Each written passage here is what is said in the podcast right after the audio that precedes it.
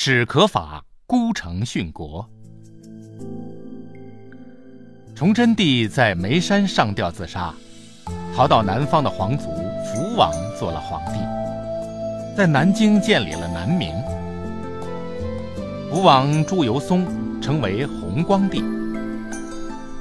弘光帝是一个迷恋酒色、贪图享乐的皇帝，身边的大臣看着皇帝是个什么都不懂的昏君，就执掌了政权。但是。他们也没有想着要怎么抵抗侵略国家的清兵，反而过起和皇帝一样只贪图作乐的生活来。兵部尚书石可法到前方去统帅军队的请求得到批准后，到了扬州自己坐镇指挥，大家都称呼他史都师。史都督好，史都督好。嗯嗯。将士们早！今天是除夕，长年累月的外头守护国家，辛苦将士们了。今天就放松放松。帮我把值班的厨子叫来。是大人。大人，您叫我。你给我备些酒，再弄点下酒菜来，我喝点酒提提神。遵照您的命令，今天厨房里的肉都分给将士去过节了。下酒的菜，怕是一点都没有了。那就拿点盐和酱下酒吧，无碍。是，是。史可法就这样自己喝着酒，酌一小口酱油，过了除夕。大人怎么还没有出来？都师昨天晚上喝了酒，还没有醒来。都师平日操劳过度，昨夜睡得这么好，真是难得的事。大家别去惊动他，让他再好好休息一会儿吧。去把打更的人叫来，然后，嗯，来人，大人，是谁在乱打更？这太阳都挂在中天上了，谁违反了军令？禀告大人，是任民玉大人说看您好久没有休息了，这样好让你休息一下。唉，罢了罢了。今后不再喝酒了。由于清兵逼近扬州，史可法发出紧急公文，请求支援扬州。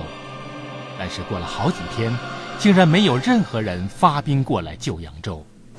这时候，史可法知道，他们只有靠自己了。多铎一连派了五个人劝史可法投降，但都被史可法拒绝。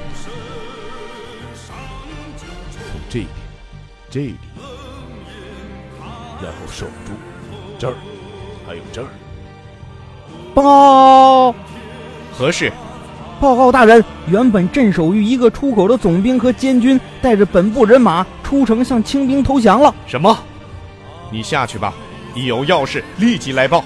是。西门是最重要的防线，我带兵亲自镇守西门。史可法。如今新城已被占领，你又何必固守着旧城？你如果投降让城，我绝对不杀一人。要投降，除非我死。如今大势已去，扬州已经被攻陷，我还有什么脸活着？大人，使不得呀！你快跟我走。站住！你们是谁？我。我们，我就是使都师，你们要杀就杀我吧，万事都让我来担就好，你们不要连累了无辜的百姓。抓住他，快抓住他！史可法被多铎抓住了，多铎想逼史可法投降，但是史可法宁死不从。史可法，我最后再问你一次，你投不投降？我中国男儿怎么能苟且投降求生？成存我存，成亡我史可法亡。我宁可断头，也不向你投降。就这样，四十四岁的史可法英勇就义。残酷的清誉王多铎下令屠城十天之久。几十万的扬州百姓被残杀而死，造成了扬州历史上最大的惨案。历史上把这次惨案称作“嘉定三屠”。